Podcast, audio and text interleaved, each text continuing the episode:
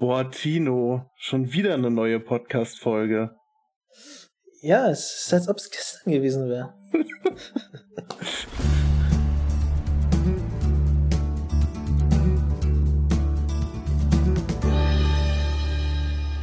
Und damit, hallo Leute, mal wieder eine fantastische Folge von unserem fantastischen Podcast. Das hier ist eine Intermezzo-Folge und wir haben uns mal gedacht, ähm, wir starten jetzt so eine Serie, wo wir einfach mal verschiedene Job-Titles begutachten. Ähm, vielleicht sogar mit Aussicht, dass irgendwann mal Besucher dem Podcast beiwohnen. Also nicht, also direkt. Und wir die ausfragen können. Aber wir brauchen natürlich ein Vorbild. Ich habe mir gedacht, Mensch, wir haben da jemanden, der Fabian. Ha! Hallo Fabian. Hallo. Ich frage mich gerade, ob wir mittlerweile mehr Intermezzo-Folgen als richtige Folgen haben. Das ist eine gute Frage. Vielleicht ist Intermezzo das wahre Mezzo. Äh, wie dem auch sei. Ähm, Fabian, ich habe mir gedacht, heute wir beleuchten mal so ein bisschen Game Designer und was Game Designer so machen. Und meine erste Frage an dich, because das Publikum, das weiß vielleicht nicht, aber der Fabi, der ist ein Game Designer, ja, der, der kriegt dafür Geld, dass er irgendwas mit Game und Design macht. Und das ist meine erste Frage. Ich äh, sag mal, kannst du irgendwie in drei Sätzen, so, so in, in der Form von einem Abstrakt, ja, in nicht drei zu langen Sätzen, äh, äh, sagen, was ein Game Designer macht? Ja, das ist gleich eine schwierige Einstiegsfrage, weil das sehr oft missverstanden wird. Viele denken bei Design immer an Grafikdesign und irgendwas schön machen, irgendwas zeichnen. Aber eigentlich ist das alles nicht das, was ein Game Designer macht, sondern ein Game Designer denkt sich die Regeln aus. Das heißt, er ordnet die Elemente in einem System so an, dass sie zusammen Sinn ergeben. Das ist dann quasi der Design-Part, dass man eben diese Elemente des Systems designt und auf eine bestimmte Art und Weise anordnet. Zum Beispiel, wenn du an Schach denkst, da gibt's Regeln jede Figur kann sich auf eine bestimmte Weise bewegen. Man fängt mit so und so vielen Bauern an und einem König. Und das muss sich alles irgendwer ausdenken und das ist eben der Game Designer. Ja, okay. Und jetzt frage ich mich, hast du schon immer was mit Sinn gemacht? mit Sinn? ich möchte wissen, wie bist du zu der Berufung Game Designer gekommen? Wie war dein Werdegang und Würdest du denn deinen Werdegang als klassischen Werdegang zum Game Designer bezeichnen oder schon als irgendwie was relativ Spezielles? Ja, gut, ich glaube nicht, dass es da so einen richtig klassischen Werdegang gibt, weil der Beruf an sich noch relativ jung ist. Ähm, also als es mit Videospielen losging, vor 40 Jahren oder gut 40 Jahren, ähm, da gab es eigentlich noch keinen dedizierten Game Designer, der sonst nichts gemacht hat, außer sich irgendwie Gedanken über die Spielregeln zu machen. Da hat eben ein Typ ein Spiel programmiert und hat sich parallel dazu das Design ausgedacht und vielleicht noch ein bisschen Grafik gemacht und alles Mögliche. Und ähm, der Beruf des Game Designers ist so jung, dass da immer noch die meisten Leute eigentlich Quereinsteiger sind ähm, teilweise aus, aus ganz anderen Richtungen und es äh, fängt erst jetzt so ein bisschen an, dass es da richtige spezielle Schulen für gibt, äh, für Spieleentwickler und auch Designer. Und ja, von daher äh, komme ich auch nicht von so einer Schule, sondern habe einfach äh, ganz normal Informatik studiert. Ähm, hatte also da theoretisch alle Richtungen offen, habe aber während meinem Studium angefangen, mich schon relativ intensiv privat eben mit, mit Game Design auseinanderzusetzen und dann am Ende auch meine Masterarbeit über Game Design für Lernspiele geschrieben und von daher, ja, war das dann der logische Schritt, es zumindest zu versuchen, in so eine Position reinzukommen äh, was nicht so einfach ist, weil es auch nicht so viele Stellen gibt, aber ähm, es hat geklappt und ja, bis heute bin ich immer noch da. Und ähm, kennen uns ja jetzt schon eine Weile. Was hat dich dazu bewogen? Ich meine, ich habe einen ähnlichen Hintergrund wie du, habe auch Informatik studiert und bei mir, ich bin Informatiker geworden, mache heute noch Softwareentwicklung. Ähm, was hat dich dazu bewogen, dich von dem, von diesem Teil ähm, abzuwenden? Ähm, ich sag mal, einerseits hat mich schon immer eher die Systemdesign-Komponente interessiert. Also stärker als die eigentliche Ausführung ähm, hat mich das Planen interessiert und sich zu überlegen, wie so ein Programm funktionieren könnte, aufgebaut sein könnte und so weiter. Und ähm, ja, gut, das natürlich in Verbindung dann mit meinem mittlerweile seit, ja, weiß ich nicht, 25 Jahren bestehenden Spielehobby. ähm, war dann die logische Konsequenz, eben Systeme für Spiele zu entwerfen. Mhm. Das ist interessant. Ähm, ich habe da eine ähnliche Sicht drauf. Ähm, und das war dann irgendwann auch meine, meine Richtung, die ich eingeschlagen habe. Bin dann auch Richtung Architektur gegangen. Weil das tatsächlich auch, wie ich finde, eins der interessantesten Themen ist, wenn man Sachen mitgestalten kann. Ähm, und apropos mitgestalten, wie, wie sieht denn so deine, deine, deine tägliche Arbeit aus? Was für, was für Fähigkeiten braucht man so als Game Designer? Was, was machst du, wenn du anfängst, ein, ein Game zu designen? Ähm, vielleicht ähm, kannst du auch ein bisschen was erzählen. Äh, wie fängst du an von Zero mit dem mit äh, from, from scratch mit dem Spiel? Und wo wo geht die Richtung hin? Und was für Fähigkeiten setzt du ein? Und so weiter? Also ich sag mal, am Anfang ähm, hilft es ungemein, wenn man einen sehr, sehr guten Überblick hat über den Markt, über bestehende Spiele, wenn man sich quasi eine kleine Toolbox selbst im Kopf anlegt aus allen möglichen ähm, Spielmechanismen, die man benutzen kann. Und ähm, das hilft einfach als Ausgangspunkt ungemein. Weil schon wenn du äh, bestehende Sachen irgendwie auf neue Weisen kombinierst, entstehen ganz neue Sachen. Und da gibt's einfach so viel Vorbilder, dass das einfach Quatsch wäre, da nicht sich drauf zu beziehen. Auf der anderen Seite ähm, hilft es natürlich auch dabei, sich was ganz Neues auszudenken, weil man eben ein bestehendes Spiel als Startpunkt nehmen kann und von dort aus ein bisschen in andere Richtungen, die das Spiel noch nicht gegangen ist, weiterspinnen kann. Ähm, also ja, im Prinzip der erste Schritt ähm, ist immer, oder zumindest ähm, mache ich das meistens so, dass ich mir einen konkreten Kern überlege, also einen ganz bestimmten Mechanismus, zum Beispiel in meinem Spiel soll es äh, ums Springen gehen, könnte ein Mechanismus sein. Und dann überlegst du dir halt, was sind so die Kerneigenschaften von so einem Sprung. Da gibt's irgendwie ein Timing und eine Höhe und eine Weite mhm. und solche Sachen. Und dann baust du alle anderen Elemente um diesen Kern auf und ähm, versuchst den zu unterstützen. Ähm, wenn wir jetzt da bei dem Springen bleiben und ans Beispiel Super Mario denken, ist ja jedes Element in diesem Spiel im Prinzip auf den Sprung ausgerichtet. Da gibt's dann Gegner, mhm. da kannst du draufspringen. Da gibt's Sachen, da musst du drüber springen. Da ist jeder Block genau, äh, hat eine bestimmte Höhe und eine bestimmte Entfernung zu einem anderen, dass du da deinen Sprung auf eine bestimmte Weise einsetzen musst.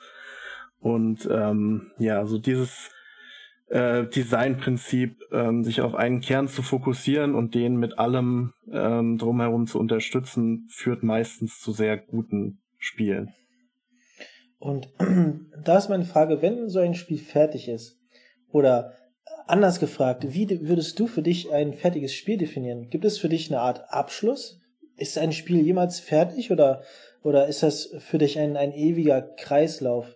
Wie ähm, kannst du dich emotional auch irgendwann von einem Spiel, was irgendwann mal fertiggestellt wurde, lösen und ja? Ähm, also generell ist es schon ähm, natürlich ein sehr iterativer Prozess. Ähm, gilt ja auch bei Spielen wie bei Software. Release early, release often. Ähm, heute wird oft schon released, bevor eigentlich released wird. Da hat man dann Early Access und Beta-Phasen und Alphas, wo sich die Leute teilweise reinkaufen können. Mhm. Und ähm, da gibt's natürlich immer Feedback am Anfang äh, noch viel mehr, weil das erste Design ist immer schrecklich und da wird es immer extrem viel noch zu tun geben. Mhm. Ähm, Und ja, theoretisch kann das ewig so weitergehen. Ähm, du kannst, auch wenn das Spiel offiziell released wird und schon relativ gepolished ist, gibt's immer noch Feedback hier und dort und du kannst immer noch kleine Tweaks machen, aber du merkst schon im Gefühl, dass es, dass es weniger wird und dass du eigentlich jetzt an einer äh, Stelle bist, ähm, mhm. wo es ziemlich rund läuft und du vielleicht nicht das Bestmögliche, was überhaupt theoretisch möglich wäre, erreicht hast, aber dafür so viel Zeit investieren müsstest, dass sich das nicht mehr lohnen würde. Und dann, ja, kannst du im Prinzip sagen, das ist jetzt fertig und es bringt mir jetzt mehr, wenn ich mich was Neuem widme. Mhm. Und würdest du, ist, ist heutzutage Game Design ohne Feedback überhaupt noch möglich? Das heißt, äh, wenn sich irgendjemand in seinem Kämmerchen verzieht und dann äh, Game bastelt, ähm, komplett ohne Feedback, ähm, hat das überhaupt Chancen, ja, zu überleben? Oder überhaupt wahrgenommen zu werden? Ja gut, solange er in seinem Kämmerchen sitzt, wird es wahrscheinlich nicht wahrgenommen. Aber, aber ähm, ja, also es ist wahrscheinlich möglich, aber die Frage ist, kommt da was Gutes bei raus? Weil ähm, du werkelst da natürlich dann vor dich hin und ja, schwimmst so in deiner eigenen Suppe an Gedanken vor dich hin und hast vielleicht äh, natürlich auch selbst Ideen, wenn du es dann spielst, was du besser machen könntest, aber das Feedback von, von Außenstehenden ist absolut unersetzlich, weil die sehen das einfach komplett anders. Du nimmst viele Sachen gar nicht wahr, gerade so was Zugänglichkeit angeht und sowas. Du, du, du weißt ja, wie dein Spiel funktioniert und du weißt, wie du gerne hättest, dass es gespielt wird. Deswegen bist du als Designer auch immer verleitet, das genau so zu spielen und stellst dann nie fest, dass äh, Außenstehende das total anders angehen würden und das dann überhaupt keinen Sinn mehr macht. Und mhm. äh, um solche Sachen abzufangen, würde ich einfach sagen, sobald was Spielbares geht, irgendwie zumindest Family and Friends sofort irgendwie ranholen oder Kollegen und äh, ja, die das einfach mal ausprobieren lassen. Okay, jetzt weiß ich, du machst es äh, beruflich, aber in deiner Freizeit. Ähm, weiß ich, arbeitest du auch an Spielen. Wie wichtig, glaubst du, ist es, dass ein Game Designer selbst auch die Fähigkeiten hat, zu entwickeln, ähm, selber Spiele zu entwickeln? Sei es mit Programmiersprachen, so wie ich es machen würde, oder sei es, ähm, indem er so ein bisschen seine Fantasie einsetzt und mit Papier und Stift ähm, hergeht und sich ähm, zum Beispiel ein Boardgame bastelt oder ähnliches. Wie, wie wichtig äh, sind solche Fähigkeiten? Ja, so ähm, gerade wenn man es privat macht, ist es natürlich super hilfreich, weil da müsste man erstmal jemanden finden, der das für einen macht. Ähm, ich meine, so ein Papierprototypen sollte eigentlich jeder hinbekommen. Das ist auch extrem hilfreich, auch teilweise für Spiele, wo man es nicht denken würde. Also ich habe auch schon äh, Papierprototypen für Jump and Runs gesehen. Mhm. Äh, das, das geht schon durchaus, zumindest ganz früh in der Konzeption. Mhm. Und ähm, ansonsten ja mit äh, Code zu arbeiten äh, ist natürlich hilfreich, gerade wenn man jetzt nicht irgendwie vom Arbeitgeber ein kleines Team von Anfang an hat, sondern erstmal mhm. allein gucken muss, wie man irgendwas ausprobieren kann. Ähm, das hilft auf jeden Fall. Ansonsten ähm, mal von der frühen Phase abgesehen, hilft es auch, wenn man jetzt in einem größeren Team sitzt und äh, sich Gedanken macht über neue Features oder Änderungen, äh, hilft es auf jeden Fall, wenn man eine ungefähre Vorstellung davon hat, wie aufwendig sowas äh, im Code umzusetzen wäre. Weil mhm. dann kann man auch irgendwie auf einer anderen Ebene mit den ähm, Entwicklern reden und äh, hat eher Verständnis oder denkt sich vielleicht manche Sachen gar nicht erst aus, weil man weiß, das äh, wird ein halbes Jahr mhm. dauern, das umzusetzen. Ähm, also es hilft auf jeden Fall. Und würdest du sagen, dass so, so sogenannte cross-funktionale Teams, das heißt Teams, die nicht nur aus äh, einer Partei bestehen, also nicht nur aus Game Designer, sondern zum Beispiel aus Product Owner, zum Beispiel aus Entwicklern, dass das einen großen Impact auf das Endresultat von so einem Spiel haben kann? Ähm, das kommt immer auf die Leute an, würde ich sagen. ähm, das, was vor allem, glaube ich, auch einen Einfluss hat, ist, ähm, dass alle im Team hinter dem stehen, was sie machen. Also, dass auch die mhm. Entwickler irgendwie ein Gefühl dafür haben, was ist ein gutes Spiel und äh, was gibt's da ungefähr am Markt und machen wir da gerade was Sinnvolles und würde ich das vielleicht sogar selbst spielen wollen. Ähm, und also das gilt auch für alle anderen, das gilt auch für Marketingleute und mhm. ich würde generell sagen, so ein starker Bezug zu Spielen, auch privat und ähm, ein guter Überblick über das ganze Feld sollte eigentlich sich durchs komplette Team ziehen. Was ich mich jetzt noch frage, ist Spielen Teil deiner Arbeit? Das heißt nicht Spielen von euren eigenen Spielen, sondern Spielen von, von allen Spielen, die dort draußen sind. Nicht nur von den guten, sondern sogar von den schlechten, wenn es schlechte gibt. Ja, ähm, ich, ich würde sagen, inhaltlich ist es auf jeden Fall Teil der Arbeit. Also auch wenn ich privat irgendwas spiele, dann, dann nehme ich das ja irgendwie mit und nehme das in meinem Kopf auf und äh, habe das dann auch nächstes Mal dabei, wenn ich mir irgendwie Game Design Gedanken mache quasi. Mhm. Ähm, zur Arbeitszeit explizit definiert gehört's nicht dazu, aber wir machen schon durchaus so Geschichten, Konkurrenzanalyse und solche Sachen, ähm, dass wir auch mal ein Spiel von extern uns angucken und dann analysieren und ein bisschen was dazu aufschreiben, dass andere quasi die Learnings auch haben. Also es gehört schon auf jeden Fall dazu, aber ich würde sagen, es wird auch schon erwartet oder es macht auf jeden Fall sehr viel Sinn, wenn man das auch privat tut, viel spielen. Genau, du hattest am Anfang erwähnt, dass ähm, Game Design noch eine relativ junge junge Kategorie ist oder ähm, Disziplin und sich ähm, in den letzten Jahren auch so wie Schulen entwickelt haben. Ähm, gibt es solche Schulen weltweit? Gibt, gibt, es ähm, eine Schule in Deutschland, ähm, wo Leute hingehen können und äh, wo sie sich mit der Thematik ja vertraut machen können und da lernen und ähm, wachsen können? Ähm, ja, gibt's äh, in Deutschland, in Berlin jetzt zum Beispiel, gibt's vor allem auch in den USA. Ähm, einer der, der Vorreiter ist da die äh, New York University. Die hat ein eigenes äh, Game Center quasi. Mhm. Und ähm, ja, die, da, da gibt's wie gesagt, diese Studiengänge, die sind aber in der Regel sehr breit angelegt. Das heißt, da kannst du ein bisschen Grafik machen, ein bisschen Programmieren, ein bisschen Game Design und ein bisschen über die Historie der Videospiele lernen und solche Sachen. Also ähm, das ist in vielen Fällen jetzt nicht so ausdifferenziert, dass du sagst, okay, das gibt einen Studiengang, der ist komplett nur für Game Designer, da machen die den ganzen Tag äh, mit Regelwerken irgendwas und denken sich was aus, sondern es ist eher breit angelegt, so dass du danach im Prinzip darauf vorbereitet bist, irgendwas in der Spieleindustrie zu machen.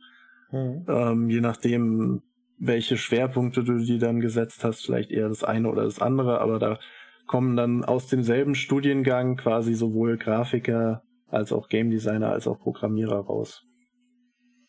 Und ist ja so, dass, dass sich das scheinbar weltweit weiterentwickelt haben zu scheint. Und ähm, da frage ich mich, wie wichtig ist Community äh, im Game Design? Ähm, wie wichtig ist das, dass ähm, sich austauschen in der Community? Ähm, wie wichtig ist es, dass Leute der Community was zurückgeben?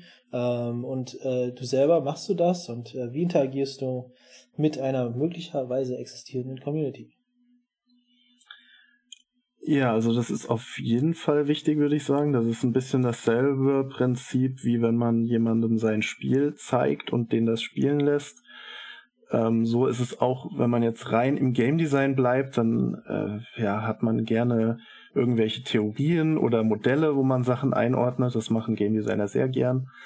Ähm, und da hat man natürlich auch irgendwelche Thesen und die dann zu testen, indem man andere Leute drauf loslässt und äh, das mit denen diskutiert, ist genauso wertvoll wie die ein Spiel testen zu lassen, weil die haben dann wieder einen anderen Blick drauf, die haben sich das nicht von Grund auf ausgedacht und äh, zeigen dir da vielleicht Sachen, die, an die du vorher gar nicht dachtest, die eigentlich total blöd sind.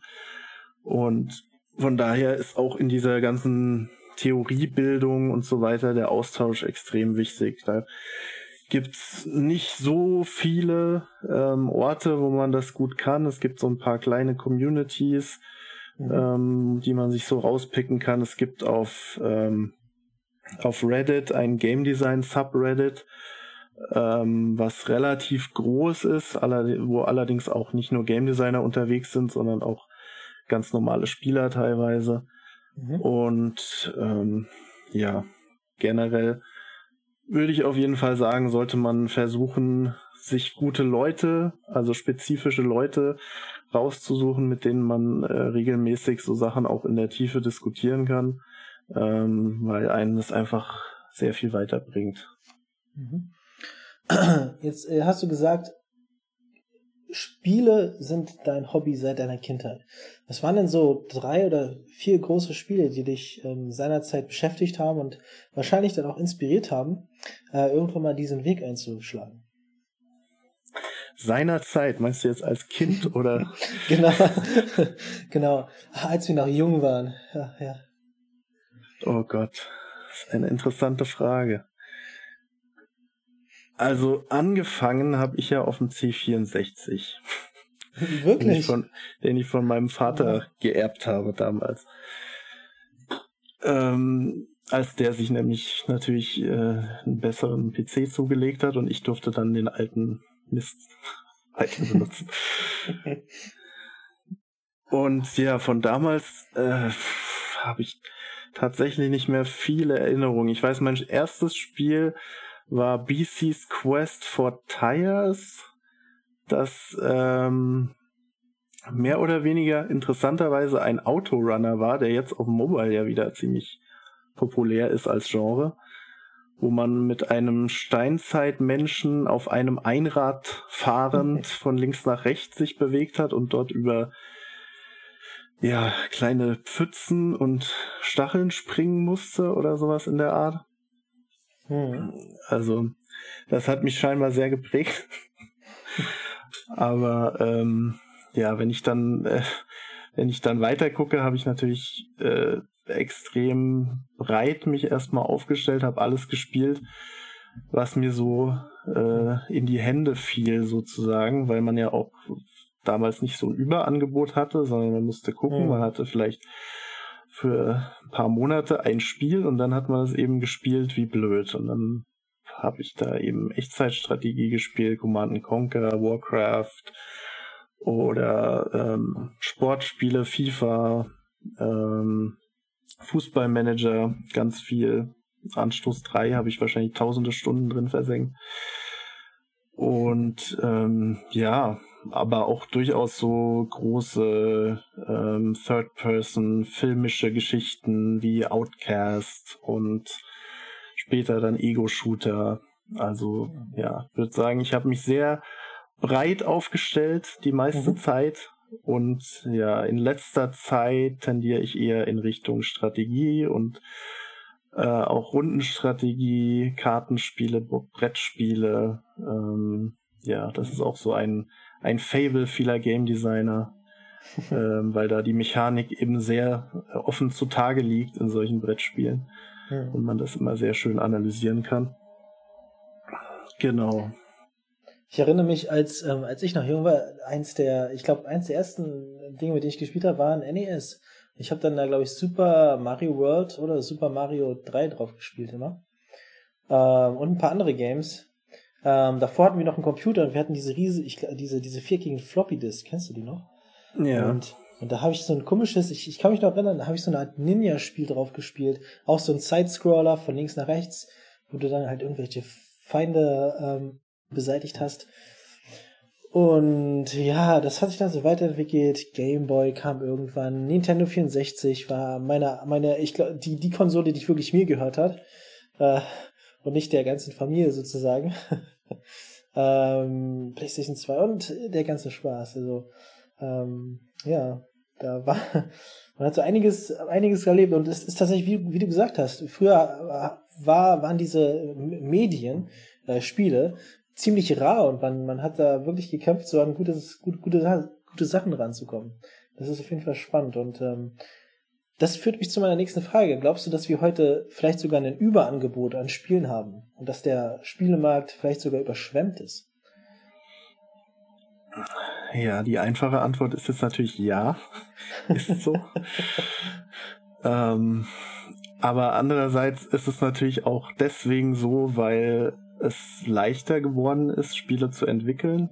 Mhm. Also gerade jetzt in den letzten ja. Jahren ist ja äh, Unity total omnipräsent und ähm, gibt Leuten die Möglichkeit, Spiele zu machen, die das vielleicht früher nicht gekonnt hätten, einfach vom technischen Verständnis. Hm. Oder, oder ermöglicht es einfach auch viel schneller, Prototypen zu machen und äh, was Spielbares zu haben, ähm, was dann auch die Motivation erhöht, da weiterzumachen. Und von daher kriegen wir wahrscheinlich schon dadurch auch äh, mehr interessante Spiele, die wir früher nicht gekriegt hätten, aber wir kriegen natürlich auch unfassbar viel mehr Schrott. äh, und es ist ganz einfach so, gerade, also vor allem im digitalen äh, Bereich, dass da kommen täglich, weiß ich nicht, tausend Spiele mit Mobile und Steam und allem mit einberechnet. Mhm.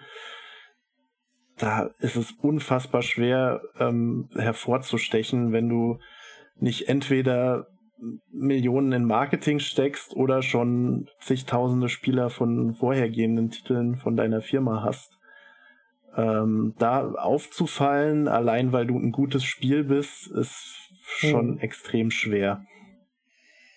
Okay, Fabi, ich ähm, würde dir jetzt noch eine letzte Frage stellen, ähm, die dich hoffentlich ein wenig herausfordert. Was wünschst du dir für die Zukunft von Game Design und was würdest du äh, jungen Leuten mit auf den Weg geben, die sich gerade für das Thema interessieren und äh, in, in die Welt des Game Designs einsteigen wollen? Also, vielleicht, ähm, hm, vielleicht sind die Antworten auf beide Fragen sogar ungefähr die gleichen. Grundsätzlich würde ich nämlich sagen, ähm, man sollte sich sehr intensiv mit der Theorie hinter dem Game Design auseinandersetzen, bevor man sich äh, überlegt, in die Richtung zu gehen. Also was man oft sieht, sind Leute, die haben irgendwie große Ideen für ein Setting und einen coolen Hauptcharakter und dem passiert irgendwas. und der hat irgendwelche speziellen Superheldenfähigkeiten und dies und das. Und das ist alles äh, im Prinzip kein Spiel. Also die Leute denken oft, sie wollen ein Spiel machen, aber im Prinzip äh, wollen sie vielleicht eher einen Film drehen oder einen Roman schreiben oder mhm. einfach sich irgendeine Welt, irgendein Setting ausdenken. Und ähm, das ist wirklich alles nicht die Essenz dessen, was Game Design ausmacht, ähm, sondern da geht's eben um grundsätzliche Sachen, wie funktionieren Spielsysteme, ähm, wie kann ich Mechanismen aufeinander aufbauen, dass sie sich gegenseitig unterstützen und was sind einfach interessante Entscheidungen, die der Spieler zu treffen hat. Das sind alles Fragen, die erstmal unabhängig von jedem Setting und jedem äh, grafischen Anstrich sind. Mhm. Und ähm, da ist es jetzt auch nicht so, dass es unfassbar viel theoretisches äh, Werk da draußen gibt, aber es gibt genügend, äh, um sich da wirklich einigermaßen tief einzulesen und dann auch äh, ein Fundament zu haben, auf dem man aufbauen kann. Ähm, weil das ist was, wo ich in vielen Bereichen der Spieleindustrie das Gefühl habe, dass das nicht vorhanden ist, dass die Industrie zwar extrem schnell, extrem groß geworden ist finanziell, aber mhm. dass äh, die das ja das Kunsthandwerk dahinter nicht wirklich auf einer soliden Basis aufgebaut wurde, sondern vor allem eben auf Hype und Marketing und mhm. äh, solchen Geschichten. Und äh, ja, da würde ich mir für die Zukunft dementsprechend auch wünschen, dass das alles ein bisschen auf solidere Beine gestellt wird und weiterentwickelt wird und wir wirklich interessante, bereichernde Spiele regelmäßig bekommen, auch von großen Studios, auch ähm, mit großen Marken. Mhm. Und ähm, ja, dass das Medium sich da auch noch ein bisschen selbst findet und nicht versucht, ähm, die kleine interaktive Schwester des Films zu werden. Ja, Fabi, vielen Dank. Ich fand, das war ein wirklich cooles Interview. Danke, dass du dich dazu breitschlagen lassen hast von mir. Ähm, in diesem Sinne, ich würde mich verabschieden. Ich habe echt viel gelernt. Ich hoffe, unsere Zuschauer auch. Ähm, und damit bin ich schon mal raus. Ciao und übergebe an Fabis letzte Worte. Ja, vielen Dank für die Gelegenheit, dich und äh, vielleicht ein paar Hörer ein bisschen über das Feld des Game Designs aufzuklären. Und ja, ich bin schon gespannt auf unsere nächste Episode. ich auch.